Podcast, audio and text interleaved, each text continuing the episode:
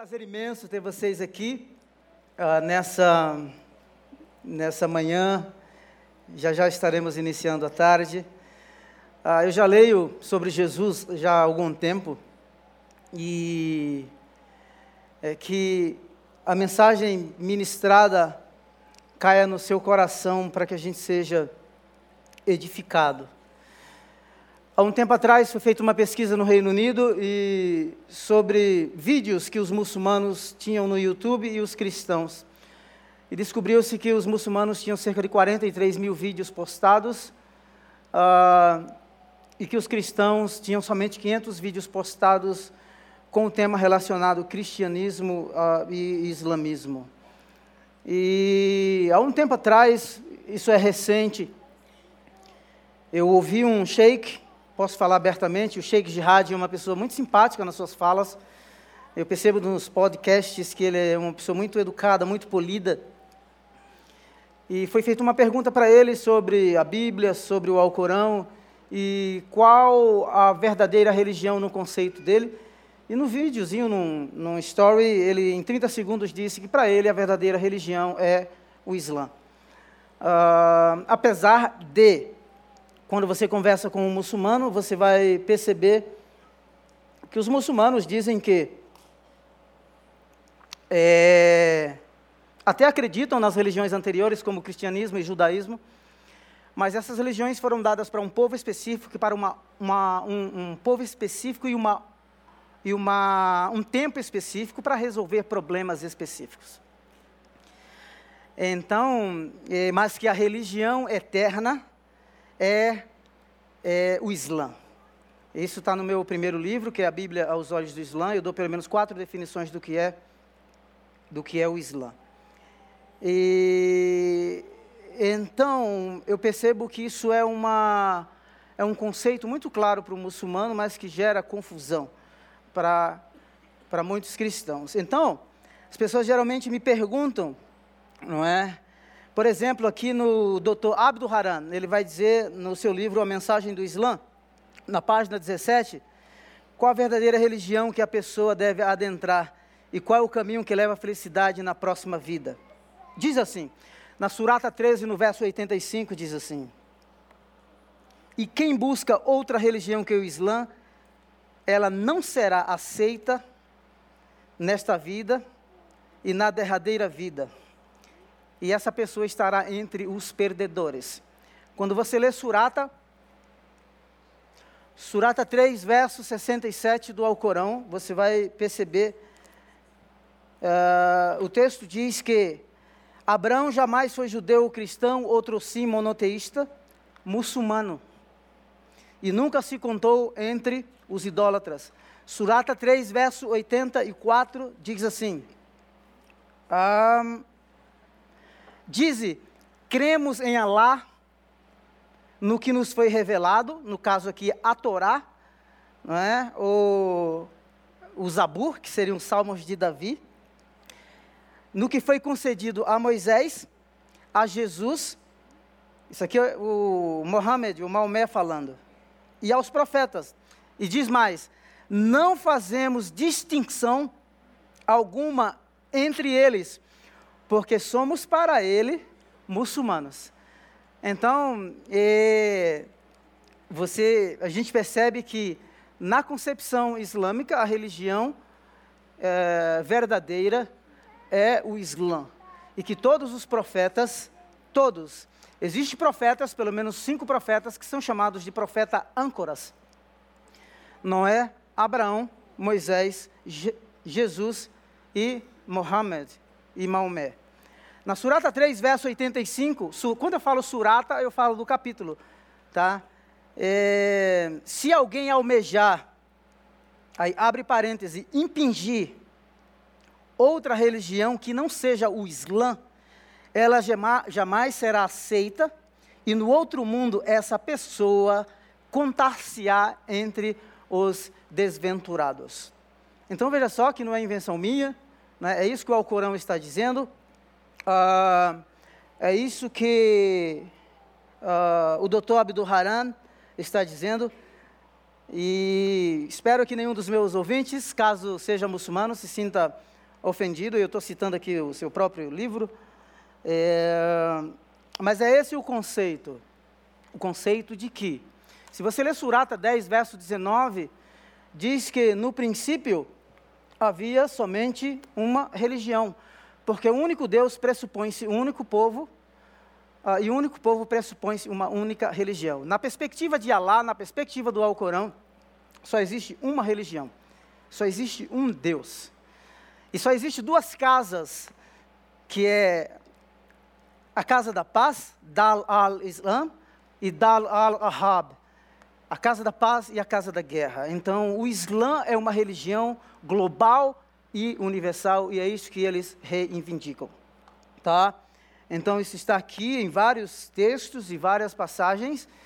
E alguns vão usar, alguns sheiks e alguns imãs, que são os pastores das mesquitas, para que você me entenda melhor.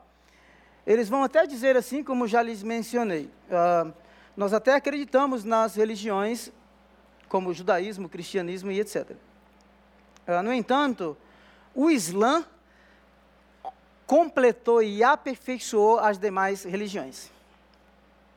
É, se você ler Surata 5, uh, ah, verso 3, na parte C, vai dizer isso. Mas eu quero ler para você aqui, é, na página 19 do livro do Dr. Abdul Haran, diz assim: A religião do Islã completou e aperfeiçoou, olha, escuta só isso aqui. A religião do Islã completou e aperfeiçoou as legislações que vieram antes. Como essas religiões foram direcionadas para uma nação e épocas, e épocas específicas, elas não são adequadas. A tua religião, cristianismo, judaísmo, não são adequadas para esse tempo. A religião adequada, recomendada por Allah, é o Islã. O Islã, uma religião eterna e universal, aperfeiçoou e completou aqueles aspectos que eram limitados para os povos e épocas do passado, afirmando aqueles aspectos apropriados para todas as épocas. Tem uma outra frase aqui que diz que é, na página 18, deixa eu ver aqui para você. Deixe-me dizer uma coisa para você. Eu não tenho nada contra nenhum muçulmano. Eu faço uma distinção muito clara entre o que é o Islã e o que é o muçulmano. O muçulmano, o muçulmano é uma pessoa como eu, como você, que tem as suas crises, que sofre, que chora, não é? é um ser humano como nós. Mas é, a minha questão é com o Islã e com esse tipo de reivindicação, e principalmente com alguns vídeos que eu vejo na internet, com essas reivindicações e com essas afirmações que eu chamo de meias verdades que enganam o povo. Por exemplo, se o Islã aperfeiçoou todas as revelações que vieram antecipadamente, antes, não é? As revelações anteriores, como a Torá, os Salmos e o Novo Testamento, o Indil, como eles falam, a palavra é o, o, o, o, o Alcorão abrogou, revogou e o doutor Abdul Haram vai dizer assim: olha, Alá sempre enviou profetas para a humanidade com sua uma mensagem. E aquele profeta que veio a seguir cancelou a mensagem anterior. A minha pergunta é: na perspectiva islâmica, qual a relevância que tem a Torá, os Salmos e o Novo Testamento, se o Islã reivindica ser a verdade ou a revelação universal para toda a humanidade. E mais, ele afirma que o Alcorão revogou todas as revelações anteriores. Então, esse tipo de, de, de, de, pergunta foi o que me deixou muito indignado, porque essa é uma meia-verdade que engana muitos, muitos cristãos. E aí eu decidi, quando o Sheikh Jihad postou, que eu vi esse vídeo, foi a primeira vez, e aí eu gravei cinco vídeos curtos, por isso meu Instagram está aí, porque eu quero que vocês se engajem comigo nessa missão de pegar bons conteúdos. O pastor Jonas usa uma frase muito interessante, ele diz assim, olha, nós não nos importamos, nós não nos importamos que você ouça outros pregadores, mas ouça os pregadores da casa. É... Então você pode, quando pegar um bom conteúdo, você pode realmente viralizar o negócio. Porque é, o Islã é uma religião, e eu falo isso sem receio e sem medo, é uma religião totalmente oposta, antagônica ao cristianismo. E se no Reino Unido tinham 43 mil vídeos e os cristãos tinham 500, então você tem uma responsabilidade imensa de orar por mim e pela minha família, para que Deus me dê graça, sabedoria e entendimento, para que nessa missão que nós estamos chamando de o sexto continente, que é, são as redes sociais, que vocês nos enviem para esse novo mundo, esse novo contexto, como? Comunicando, viralizando, compartilhando estes conteúdos e você vai perceber é, o porquê. Então veja só o que o doutor Abdul Haran, ele continua é, dizendo. Ele diz assim, aqui na página, vou ler a página 17, uh, ah, que eu acho interessante. Alá enviou profetas à humanidade, a mensagem de cada um abrogou a mensagem anterior. Revogou. Então, qual é a relevância que tem a tua Bíblia e a tua religião? Se elas eram imperfeitas e para uma época específica. Aí, mas o cara vai dizer assim: não, o islamismo, nós cremos em todos os profetas. Mas quando você ouve sobre Jesus, por exemplo, Jesus é um profeta e o, o, o, o Maomé vai dizer assim: Maomé vai dizer assim: olha, não existe nenhum profeta maior do que eu e Jesus, Issa, o filho de Maria, diante de Alá. E ele tinha um, um respeito tão grande por, por Issa. Issa é o nome que é usado no Alcorão, na língua original, para se referir a Jesus. Então, uh, Issa ibn Marian, Jesus, o filho de Maria. Quando diz Jesus, o filho de Maria, a ideia é realmente reforçar de que Jesus não é Deus, Jesus não é filho de Deus. Por quê? Porque como pode Alá ter tido um filho se ele nunca teve esposa? É isso que eles dizem. Então ele não é Deus, ele não é filho de Deus. Ah, ele foi um profeta, sim, enviado somente para os judeus e enviado para os cristãos. Jesus foi um profeta na concepção islâmica muito limitado, mas eles se esqueceram de fazer uma observação, de que a revelação do Antigo Testamento e do Novo Testamento, eles usam textos para fundamentar a vinda do profeta Maomé. Por exemplo, quando você lê Deuteronômio capítulo 18, tem uma passagem que diz assim que do meio de vocês surgirá um profeta. Eles dizem que esse profeta será Maomé. É, João 14, 15 e 16, principalmente João 14, é, o Evangelho de João, capítulo 14 e capítulo 16, quando fala do Consolador. Jesus diz: convém que eu vá, porque se eu não for, o Consolador não virá. Eles dizem que o Consolador é Mohammed, Consolador é Maomé.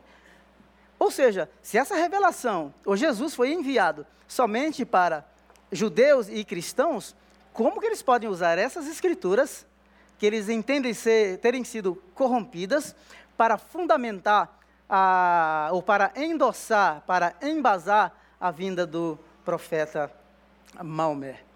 Então, quando eu comecei a descobrir essas coisas, e levou um tempo, Deus me deu o privilégio de fazer um mestrado em História muitos anos atrás, e aí eu estudei todas as heresias, que a gente chama de heresias ou distorções cristológicas sobre a pessoa de Jesus dos quatro primeiros séculos. Aí eu comecei a ler o Alcorão. Eu falei assim: não, isso aqui são heresias cristológicas. Eles pegaram textos emprestados de vários lugares e colocaram.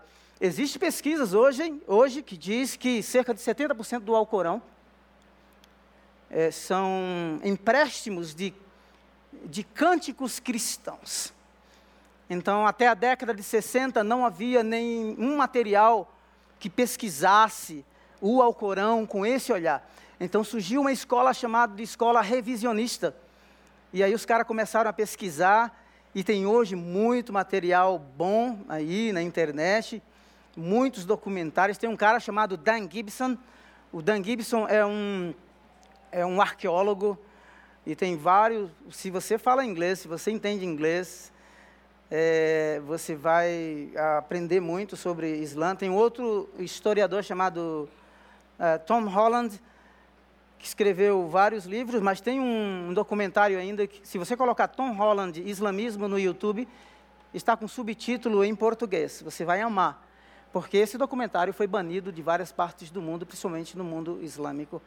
E você vai dizer assim: Uau, que conteúdo é, fenomenal. Então veja que quando a gente olha ah, o Jesus que é apresentado na Bíblia e o Jesus que é apresentado no Alcorão, nós vemos duas pessoas, dois seres que são totalmente diferentes. E quando eu comecei a pesquisar e ver muitas pontas soltas no Alcorão, eu falei assim: Uau, isso aqui merece um livro. E aí foi quando eu escrevi o meu segundo livro, mostrando que, mesmo no Alcorão, Jesus é muito maior do que o profeta Maomé. É, então, é, como você viu, se você falar alguma besteira aqui, então você acredita no que o Marcos Napoli disse, porque o Marcos Napoli ele trabalha especificamente com esse grupo e ele leu o meu livro. Ele é uma das, das pessoas que faz o endosso do livro. E se você conhece pastores missionários, por favor, distribua para o máximo de pessoas que você que você é, consegue. Bom, quando a gente olha o Novo Testamento, nós percebemos que Jesus, a vinda dele, na plenitude dos tempos, segundo uh, o que Paulo escreveu aos Gálatas, no capítulo 4, no verso 4, Jesus, ele veio à terra na plenitude dos tempos. Jesus, ele veio como cumprimento, e essa é uma fala muito bem endossada e fundamentada teologicamente é, é, no Evangelho de Mateus, que é o Evangelho do Reino de Deus, ou o Evangelho do Reino dos Céus, mostrando que essa figura, esse ser distinto, veio à terra. Ninguém foi ao céu a não ser aquele que subiu ao céu. O filho do homem veio buscar e salvar o que se havia perdido. O Islã usa essa, essa, terminologia filho do homem, dizendo que sim, que ele era humano. Nós não discordamos que ele era humano. Ele foi, sim, ele nasceu como homem, mas um homem perfeito. Perfeito em toda a sua natureza. Uh, Mohammed, ou Maomé, diz que quando o ser humano nasce, Satã o toca nas suas laterais. O único ser que não foi tocado nas suas laterais foi Jesus, o filho de Maria. Há uma concordância entre todos os teólogos, todos, absolutamente todos os teólogos islâmicos, que Jesus é um ser distinto no Alcorão. Todo ser humano, eu, no meu livro você vai perceber que eu, eu, eu mostro que todos os profetas, Noé, Abraão, Moisés, pecaram.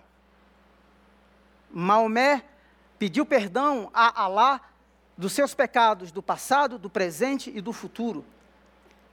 Ele pediu perdão dos pecados que ele cometeu durante o dia e a noite, consciente ou inconsciente. Mas é, Jesus é o único ser mostrado em toda a teologia islâmica e no Alcorão que não conheceu pecado. Quando o anjo Gabriel aparece para Maria, se você ler Surata 3 e depois Surata 19, ela é virgem e diz que vai conceber um filho, e ela vai dizer assim: Mas como posso ter um filho? Se ainda sou casta. Essa é a tradução do Alcorão. Se nenhum homem me tocou. Então você vai perceber que diz assim: que Alá faz aquilo que ele quer e ele te concederá um filho imaculado. Então no Alcorão Jesus é santo. O único profeta santo no Alcorão é a pessoa de Jesus. Lembra quando o Pilatos, que ele estava sendo julgado, que o levaram até o, o, a, a, ao líder romano, Roma, é, romano Pilatos, para condená-lo, os judeus foram, porque precisava do aval de Pilatos, e Pilatos questiona Jesus, fala assim: olha, não vejo pecado nenhum, falta nenhum. Esse homem não é digno de morte, eu lavo as minhas mãos. Pilatos está dizendo na tradição é, judaico, eu já posso dizer judaico-cristã, o Cordeiro de Deus é perfeito, ele pode ser sacrificado. Aquela multidão consciente ou inconsciente, quando dizia assim: soltem Barrabás e crucifica Jesus o Nazareno. Aquela multidão consciente ou inconsciente, eu acredito que inconsciente, estava dizendo assim: Barrabás é pecador, ele jamais pode ser sacrificado em favor da humanidade. Jesus de Nazaré, o Cordeiro de Deus que tira o pecado do mundo, pode sim ser crucificado. Amém? Eu gosto de uma frase do C.S. Lewis que ele diz assim: ou esse homem era o filho de Deus, ou então um louco, falando de Jesus. Ou algo pior. Você poderá descartá-lo como sendo um tolo ou, cuspir nele e matá-lo como um demônio. Ou então poderá cair de joelhos a seus pés e chamá-lo Senhor e Deus.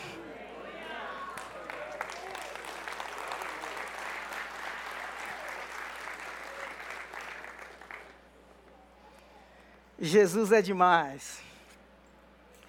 Jesus é fascinante. Tem uma frase do John Pipe que diz assim: Ao longo da história, as pessoas tentaram domesticá-lo, mas ninguém conseguiu.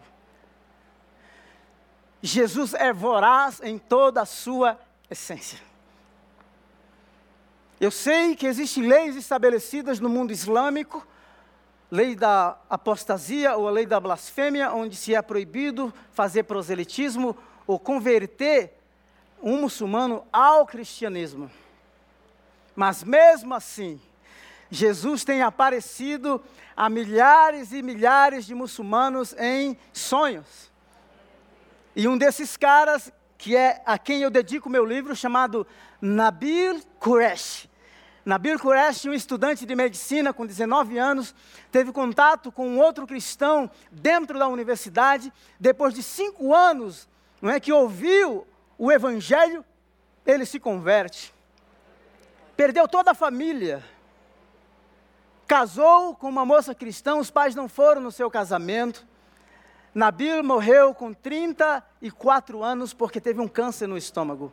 Se você colocar Nabil Quresh no YouTube você vai ver o quanto de material que esse jovem deixou. Perdeu a família, perdeu os amigos, mas ele ganhou o prêmio, uma herança eterna, porque teve dois sonhos com Jesus. Issa al-Masih, Jesus, o Messias. Alguém pode questionar as experiências do Nabil, mas não questiona que ele realmente é, teve a sua vida transformada. Quando eu falo que na perspectiva islâmica, é, primeiro, eu lhes disse que são, são religiões totalmente é, antagônicas. Por quê? Porque o Islã, além de negar a morte de Jesus, como diz na Surata, no capítulo 4, a partir do verso 57, diz assim: E por blasfemarem e dizerem graves calúnias acerca de. Ou melhor, estou lendo o 156. E por dizerem matamos o Messias, Jesus, filho de Maria, o mensageiro de Alá. Jesus foi um mensageiro de Alá. Embora sendo na realidade que não o mataram para o Islã, Jesus não morreu. Tá? Uh, nem o crucificaram, mas o confundiram com outro. Esse outro ninguém sabe quem é. Alguns dizem que foi Judas Iscariote, outros dizem que foi Simão de Cirene. Mas existem algumas implicações muito profundas aqui. Por exemplo, é, por que eles negam que Jesus morreu? Porque se você ler Surata 39, e Surata 35 tem dois versos, e depois Surata 58, a mesma terminologia que diz que nenhum ser humano jamais será penalizado no lugar de outra pessoa. Essa história de redenção que os cristãos pagam, é, é, pregam e ensinam é uma falácia teológica. Então Jesus não morreu. Agora é muito interessante que, quando Jesus estava prestes a ser morto, crucificado pelos judeus, Alá o leva para os céus. Aí Alá coloca uma outra pessoa na cruz e dá a essa pessoa a imagem de Jesus. Alá simula a morte de Jesus. Está aqui. Mas o confundiram com outro. E aqueles que discordam quanto a isso estão na dúvida porque não possuem conhecimento algum, mas apenas conjecturas para seguir. Porém, o fato é que não o mataram. Escuta só. Outro sim, Alá fê-lo ascender até ele, porque Alá é poderoso. A tradução em português ela é muito suave, mas a tradução em inglês diz que Alá é um esquema, Alá é um plota, ou seja, Alá é o melhor dos planejadores. Alá simulou a morte de Jesus, colocando uma outra pessoa na cruz, tá? Ou seja, Alá enganou. Aliás, é, todos os teólogos islâmicos vão concordar que Alá permite a mentira, que é um conceito de taquia. O conceito de taquia é: se um casal está brigado, se você for o conselheiro, viu, pastor Gadelha? Você não usa essa técnica aqui, por gentileza. Mas, mas o que é que Allah pode fazer? Allah pode mandar uma pessoa, e essa pessoa pode mentir, contanto que o resultado seja a reconciliação desse casal. Engraçado que Allah não tem poder para mudar o coração dessas pessoas. Se estiverem dois países em guerra, e aquele mediador, aquela pessoa que está fazendo as negociações, precisar mentir para que a paz cesse, a mentira é permitida. Então, quando eu digo que são religiões antagônicas, opostas, que os deuses são totalmente diferentes, então está claro aqui para nós. Alá simula, Alá engana, Alá diz que uma pessoa não pode ser penalizada no lugar de outra, mas quando lhes é conveniente, ele dá a imagem de Jesus a outra pessoa, leva Jesus para os céus e um dia Jesus vai voltar. O doutor Abdul Haran diz que, assim como Jesus não morreu, todos os profetas que o antecederam foram mortos. Então um dia Jesus vai retornar. No Islã, um dia Jesus vai retornar. Ele vai retornar com a mesma idade que possivelmente foi, 33 anos ou 33 anos e meio. Ele viverá 40 anos, ele casará, terá filhos, tá? Aí ele vem convencer você, crente, de todo erro equivocado que você teceu sobre ele, por exemplo, dizer que ele era Deus, dizer que ele era filho de Deus, dizer que ele era o teu salvador. Ele vem convencer você de que você está no erro. Aí depois sim, ele será morto. Tá? Então, além de convencer você, e outra coisa, nessa época, a terra vai estar num, vivendo um momento de apostasia tremenda. Então, Allah vai olhar para a terra e vai dizer que o povo precisa é, de restauração. E aí, quem é que traz a restauração? Chuta aí. Aí Jesus vem e vai governar a terra. Na concepção islâmica, Jesus vai governar a terra, estabelecer paz. Ele vai tornar o Islã a religião universal. Isso aí está no meu livro. Ele vai governar com a lei da Sharia. Ele vai abolir a carne de porcos. E outra coisa, se você é fazendeiro, cria porcos, então você toma cuidado, porque a tua fazenda vai ser fechada. Outra coisa, ele vai quebrar todas as cruzes, porque a cruz, na perspectiva islâmica, é uma blasfêmia, porque Allah jamais permitiria que um dos seus servos morresse numa cruz. Agora, me deixe é, dizer uma coisa interessante. É, quando a gente lê o Alcorão, eu deixei as minhas anotações para lá, tá bom? É, quando a gente lê o Alcorão, Jesus, ele é chamado de o verbo, o verbo de Alá, a palavra de Alá. A palavra de Alá, por quê? Porque quando é, Maria concebeu, foi o anjo Gabriel que soprou a palavra no útero de Maria, então ele foi criado pela palavra. Aí eu fiz um trocadilho, o meu livro já estava quase fechado, e eu falei assim: esse livro não está legal, está faltando alguma coisa. E aí eu peguei as terminologias do Alcorão, e uma delas é o verbo, porque ele é chamado de verbo, ele é chamado de logos. Aí eu falei assim: peraí, mas se o mundo vai estar em apostasia, porque ele não morreu, mas um dia ele vai voltar, e é ele quem vai estabelecer a paz, é ele quem vai governar, é ele quem vai julgar o mundo, é ele quem vai alocar no paraíso todas as pessoas. É ele o único profeta que é chamado entre os virtuosos e aqueles que estão mais próximos de Alá. Eu falei assim: esse Jesus da escatologia islâmica é distinto. Aí eu fui para João 1.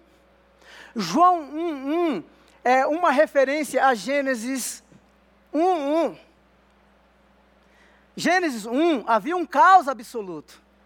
Então Deus cria por meio da palavra. Gênesis 1, João 1, 1.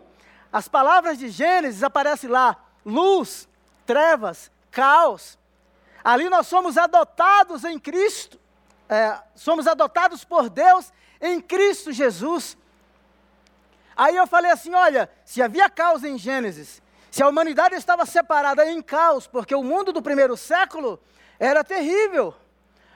Muitos falsos cristos, havia um movimento messiânico intenso, havia uma esperança messiânica de que algo iria acontecer. Então Jesus vem, ele vem para os essênios, para os elotes, ele vem para os fariseus, ele vem para os pecadores, e é ele quem estabelece a paz. A chegada do reino de Deus se faz presente com a pessoa de Jesus na terra no primeiro século. E a partir dali se inicia uma nova humanidade em Cristo Jesus. Aí eu falei assim: então me deixa estender. O Jesus da Bíblia, que é o Logos, que traz a paz, que coloca as coisas no seu devido lugar, é o mesmo que aparece na escatologia islâmica, com um equívoco islâmico, que diz que ele vai reinar com a lei da Sharia. Eu falei assim: Sharia não. Mas me deixe dizer uma coisa: olha, se ele tem a capacidade de julgar, o juízo perfeito é um atributo de Deus. Se ele tem a capacidade de estabelecer, estabelecer paz e governar a terra, o único ser que tem a capacidade de estabelecer paz na terra e governar a terra é Deus. Então Jesus é Deus mesmo no Alcorão.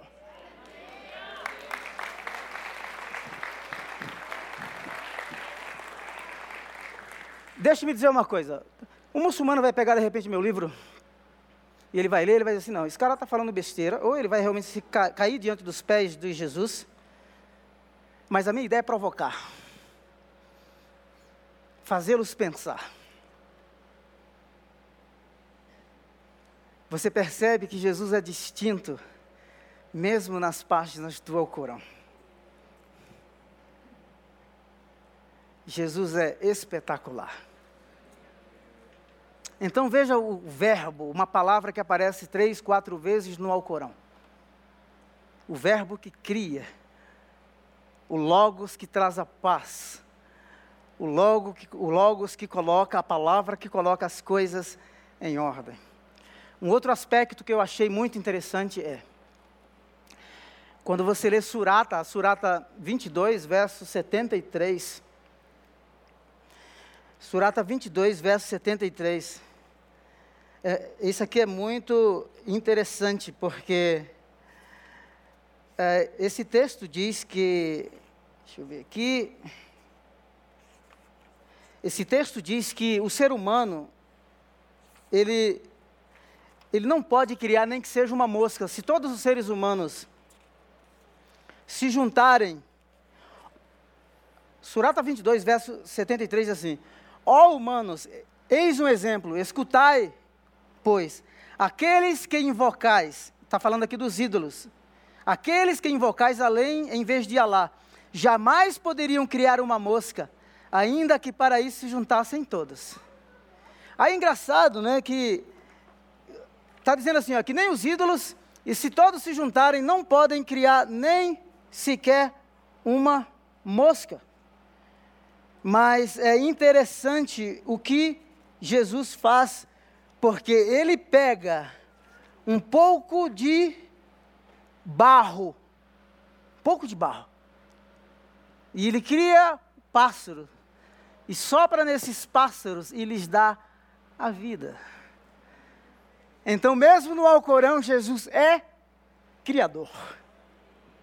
Aí eu falei assim: Uau, isso aqui parece com Gênesis, não foi? Deus pegou lá o barro e, e fez o homem a sua imagem, soprou em suas narina, narinas, e ele foi feito uma alma vivente, uma nefesh vivente. Eu falei assim: uau, as páginas, nas páginas do Alcorão, Jesus é criador. Ele é distinto demais. Glória a Deus por isso. Então veja só que como Jesus ele se distingue de todos os profetas. Jesus é mencionado no Alcorão pelo menos 93 vezes.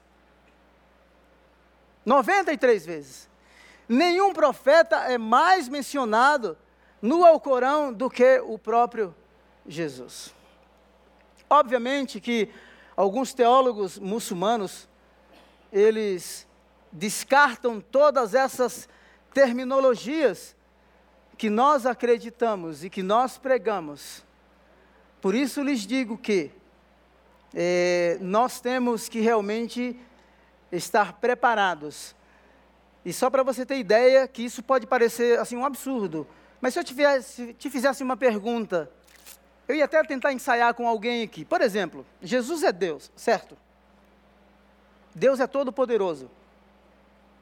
OK? Como pode Deus orar para Deus? Você acha que Deus é tentado? Tiago, a tua Bíblia diz, agora eu sou muçulmano, a tua Bíblia diz que ah, Deus por ninguém é tentado, certo? Mas Jesus não é Deus? Mas ele não foi tentado lá em Mateus no capítulo 4? Você acha que Deus conhece todas as coisas? Por que, que Jesus em Marcos 13, 32 não sabia o dia e nem a hora? E aí?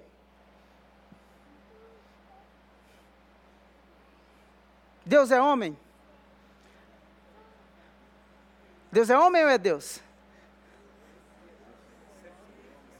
100% homem e 100% Deus. Então veja só que essa foi uma discussão de séculos. Nós chamamos isso em teologia de união hipostática, não é? A humanidade e a divindade de Jesus. Então Deus tomou realmente a forma humana, não foi a forma humana ascendendo até Deus, foi Deus se fazendo homem. O Verbo se fez carne. Certa vez eu perguntei para um cara, porque ele estava me questionando, e ele disse assim: Olha, tudo que você ouviu aqui, muito mais. E aí eu perguntei para ele assim: Cara, beleza, você tem a melhor revelação, você tem o melhor profeta, você tem o melhor sistema de leis, você é a melhor nação segundo o Alcorão. Agora me diz uma coisa: tu vai entrar no paraíso? Não, não sei se vou entrar no paraíso. Então quer dizer que eu tenho uma revelação, a melhor das revelações. As, as religiões, é, é, judaísmo e cristianismo eram imperfeitas e completou. Não é? Então essa religião tão perfeita e tão completa, ela me deixa no limbo. Um filho de um imã, certa vez perguntou para o seu pai disse: Pai, se eu chegar diante de Alá no dia do julgamento e as minhas boas obras forem iguais, as boas obras no ombro direito e as más obras no ombro esquerdo, se as minhas boas obras forem iguais às minhas más obras, o que, o que vai acontecer? O imã não teve como responder. A salvação não é pelas obras, é pela graça, é dom de Deus. Quando ele abriu os braços na cruz do Calvário, ele disse: Tudo está pago.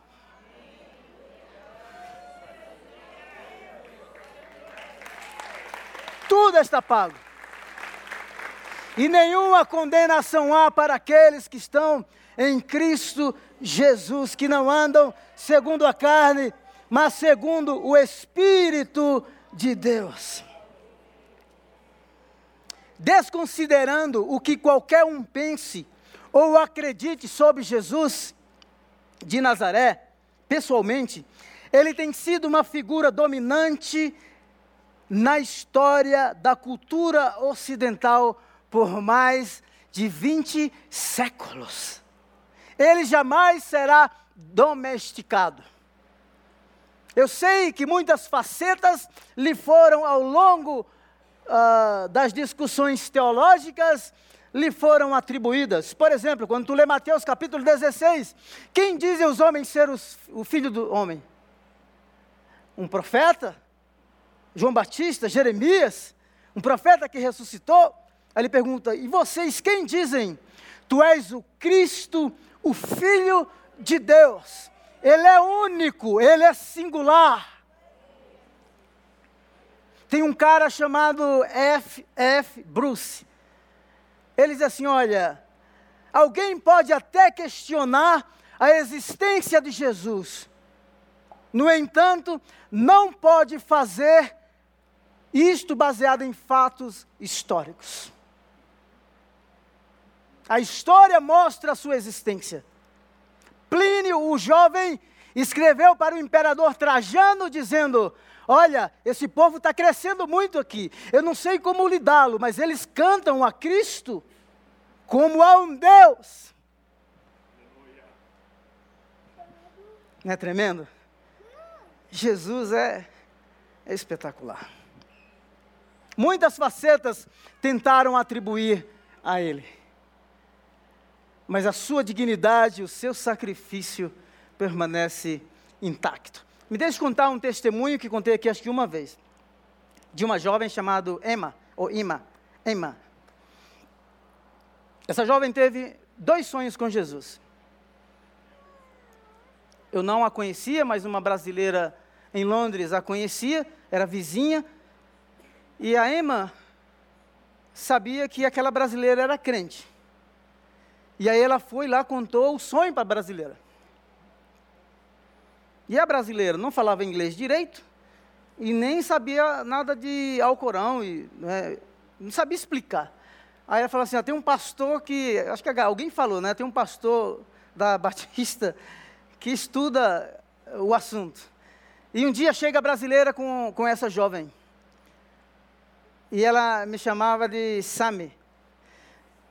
E ela falou assim: Olha, eu tive, eu tive dois sonhos. Ela contou o sonho que Jesus vinha dos céus e tinha uma multidão assim como vocês, só sentados no chão. E Jesus pousava no meio daquela multidão. E, Jesus olhava para ela e sorria para ela. E foi embora. Passaram-se alguns dias. A Emma teve o mesmo sonho. Jesus desce dos céus, pousa no meio daquela multidão, sorria para ela novamente, e agora estende a mão e aperta. Paradigma na cultura islâmica. Estende a mão para ela e aperta a mão dela. Um homem não toca na mão de uma mulher no contexto islâmico. E foi embora. A Emma ficou confusa e agora chega na igreja para eu explicar. A Emma falou assim: Sami, eu estou confusa. Eu estou lendo a Bíblia, estou lendo o Alcorão e eu tive esses dois sonhos.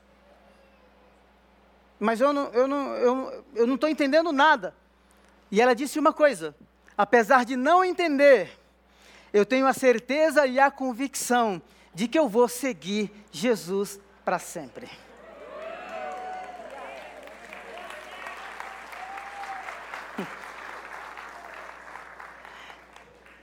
E aí eu peguei o contato da Emma.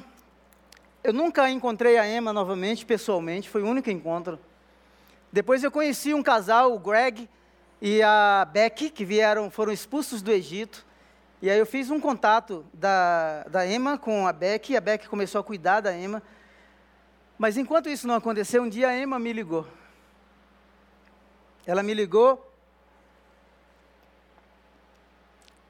e ela falou assim: Sami, é verdade que quando a gente recebe Jesus, Deus vem morar na gente?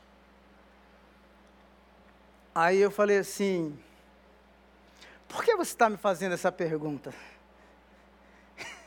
As pessoas me perguntam e eu tenho que devolver a pergunta, né? Aí ela falou assim: porque desde o dia que eu tive aqueles sonhos, eu sinto que alguém mora dentro de mim. Aí eu falei assim, mas como que você sente isso? Ela falou assim, porque eu sinto que a minha vida muda. A minha vida está sendo transformada. Deixe-me dizer uma coisa, olha que Deus distinto. Ele visitava o jardim, ele desceu em glória no tabernáculo, ele tinha um pedaço de terra no meio do acampamento, o tabernáculo estava no centro, era o centro, as tribos estavam ao redor do tabernáculo. Mas em João 1 diz que ele habitou, ele tabernaculou entre nós e vimos a sua glória como a glória do unigênito do Pai, cheio de graça e cheio de verdade. E como se não fosse suficiente, o apóstolo Paulo, em 1 Coríntios capítulo 6, verso 19, diz assim que vocês, vós sois o templo do Espírito Santo. Então veja só, que uma terra não pôde contê-lo e nem detê-lo, mas ele veio para morar por meio do Espírito Santo no coração do seu povo, e essa foi a experiência profunda e transformadora que aquela jovem muçulmana teve ao ter a consciência de que alguém um ser estava morando no coração dela, por isso a sua vida estava sendo transformada. Glória a Deus. Vamos nos colocar em pé?